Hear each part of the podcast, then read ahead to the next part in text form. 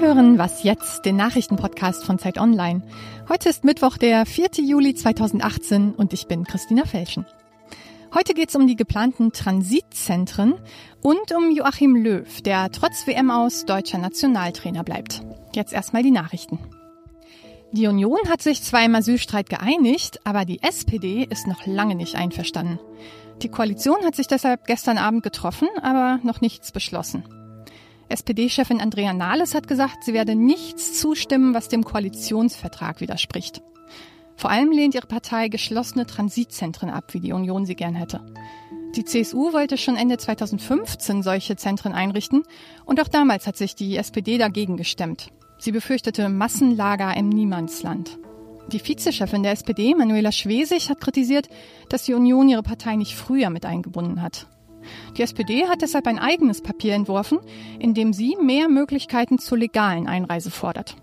CSU-Chef Seehofer will von all dem nichts wissen. Er sagt, die Transitzentren sollen so schnell wie möglich kommen. Morgen Abend will die Koalition weiter diskutieren. Vorher muss Kanzlerin Angela Merkel sich dem Thema aber noch im Bundestag stellen. Heute Vormittag gibt es dort eine vierstündige Haushaltsdebatte und dabei diskutieren die Abgeordneten meistens auch allgemein über den Kurs der Regierungspolitik. Für Merkel ist das ein schwieriger Zeitpunkt. Schließlich sind Grüne, Linke und FDP vehement gegen die Asylpläne der Union. Redaktionsschluss für diesen Podcast ist 5 Uhr. Diese Episode von Was jetzt wird unterstützt vom Münchner Online-Vermögensverwalter Scalable Capital. Geld anlegen? Gern. Aber wie? Was lohnt sich? Was ist vertrauenswürdig? Scalable Capital ist der Marktführer unter den Online-Vermögensverwaltern und investiert bereits über eine Milliarde Euro für 30.000 Kunden. Mit ausgefeilter Technik steuert Scalable Capital jedes einzelne Depot und überwacht Risiken. Das ist günstig und zeitsparend für Anleger. Sie können übrigens schon ab 10.000 Euro dabei sein. Mehr Infos unter scalable.capital. Ich bin Munja Malbock, hallo und herzlich willkommen.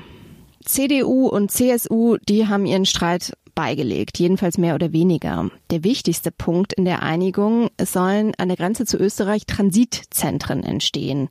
Dort sollen Menschen hingebracht werden, die schon woanders in der EU einen Asylantrag gestellt haben. Die sollen dann direkt zurückgewiesen werden können, ohne dass sie vorher in Deutschland Asyl beantragen dürfen. Darüber spreche ich jetzt mit Katharina Schuler aus der Politikredaktion von Zeit Online. Hallo Katharina. Hallo.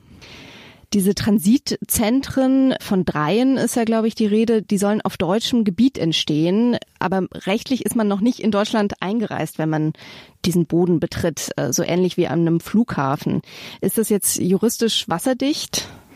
Ja, das glaube ich schon. Das ist ja auch von den Beamten des Innenministeriums oder so bestimmt vorher geprüft worden. Und eben diese Fiktion der Nicht-Einreise an der Grenze, die gibt es ja eben auch am Flughafen. Darauf bezieht man sich ja. Ähm, da ist man ja an sich auch mitten in Deutschland, wenn man jetzt zum Beispiel in Frankfurt am Main landet. Aber trotzdem heißt es eben, bevor man nicht sozusagen durch die Grenzkontrolle durch ist, ist man eben nicht eingereist. Und so ein ähnlich argumentiert man jetzt dann demnächst auch an der Grenze. Aber eben rechtlich ist das auch durch diesen rechtlichen Terminus äh, Fiktion der äh, Nicht-Einreise, denke ich, abgesichert. Wie funktioniert denn genau diese Zurückweisung?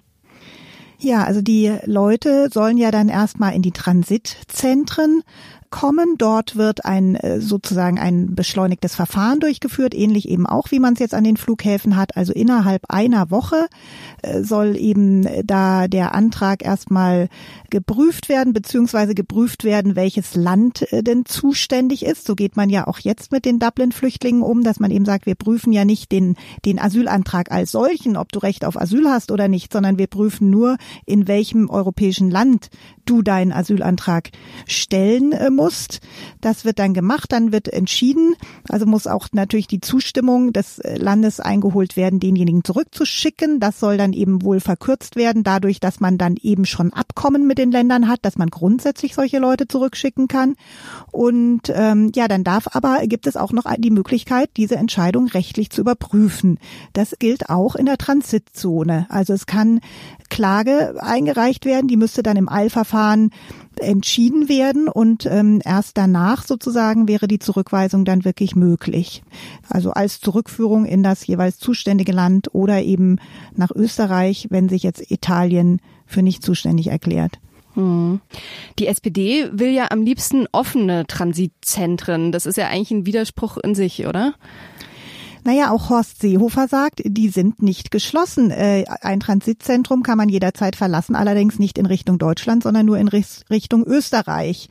Das wiederum stellt eigentlich dieser Idee der Transitzentren aber auch schon in Frage. Denn wenn ich aus einem Lager in Richtung Österreich rausgehen kann, dann kann ich ja gleich an der nächsten Stelle, wo nicht kontrolliert wird, versuchen dann eben doch noch wieder nach Deutschland reinzukommen.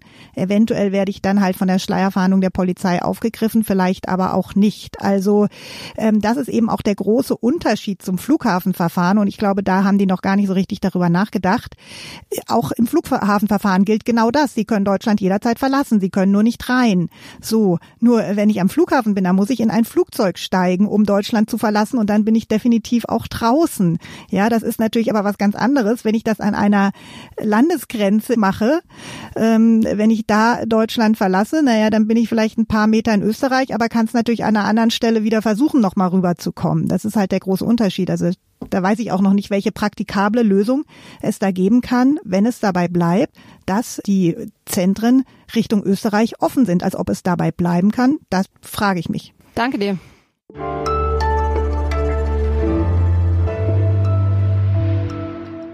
Und sonst so? Heute beginnt in Klagenfurt der Ingeborg-Bachmann-Preis, die älteste Castingshow, die es im deutschen Fernsehen gibt.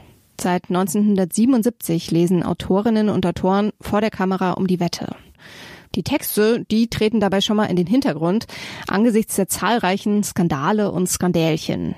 Unübertroffen ist in der Hinsicht Reinhard Götz. Er hat sich 1983 bei seinem Auftritt die Stirn aufgeritzt und blutverschmiert weitergelesen. Ein anderer, Philipp Weiß, hat seinen Text aufgegessen oder wenigstens eine Seite davon. Für den allerersten Aufreger sorgte 1977 der Kritiker Marcel Reich-Ranitzky. Er beschimpfte eine Autorin mit den Worten, wen interessiert schon, was die Frau fühlt, während sie menstruiert? Heute wäre das natürlich ein Fall von MeToo und ein Spruch, den man nicht mal Dieter Bohlen zutrauen würde.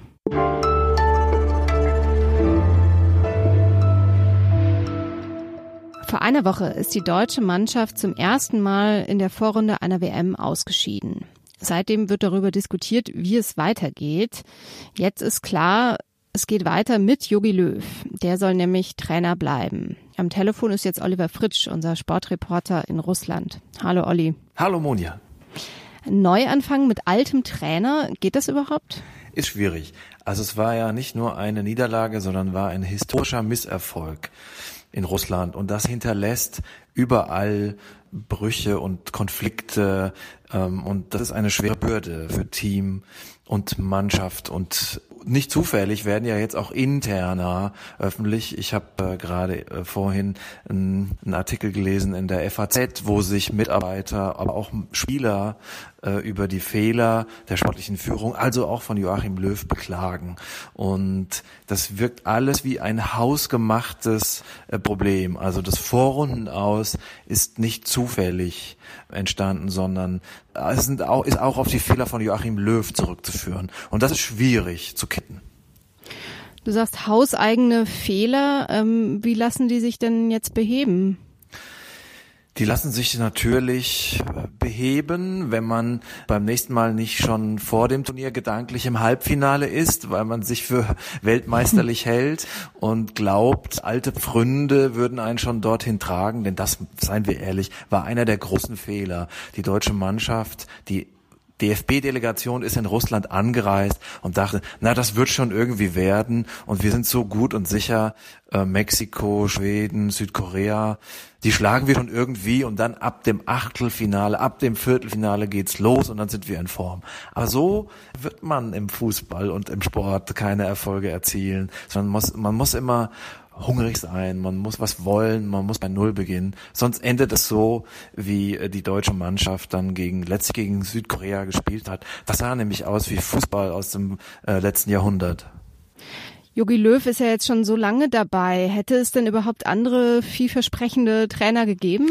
Tatsächlich gibt's in Deutschland nicht so viele, was zum einen damit zu tun hängt, dass Vereins Posten einfach attraktiver sind für die meisten Trainer, was zum anderen damit zusammenhängt, dass es in Deutschland gar nicht so viele gute Trainer gibt. Vielleicht wäre mal ein Blick ins Ausland hilfreich, denn äh, das würde vielleicht ja auch mal neue Ideen bringen in äh, den DFB, der ja auch ein bisschen altbacken daherkommt. Wie ist jetzt deine Prognose? Macht es jetzt Jogi Löw tatsächlich bis zur nächsten WM in Katar in vier Jahren?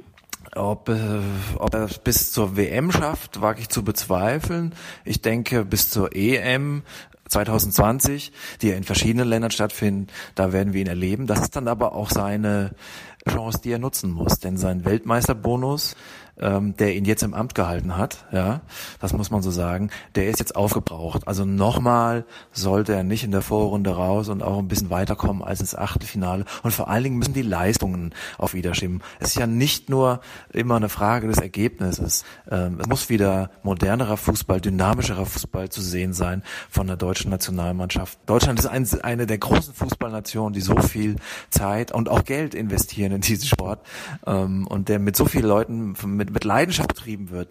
Und da muss Besseres möglich sein als das, was wir in Russland gesehen haben. Alles klar. Danke dir, Olli. Gerne. Das war's für heute bei Was jetzt und Sie können uns wie immer gerne schreiben, wenn Sie jetzt Lob oder Kritik oder andere Dinge haben, und zwar an wasjetzt@zeit.de. Eine neue Folge gibt's natürlich morgen wieder. Tschüss.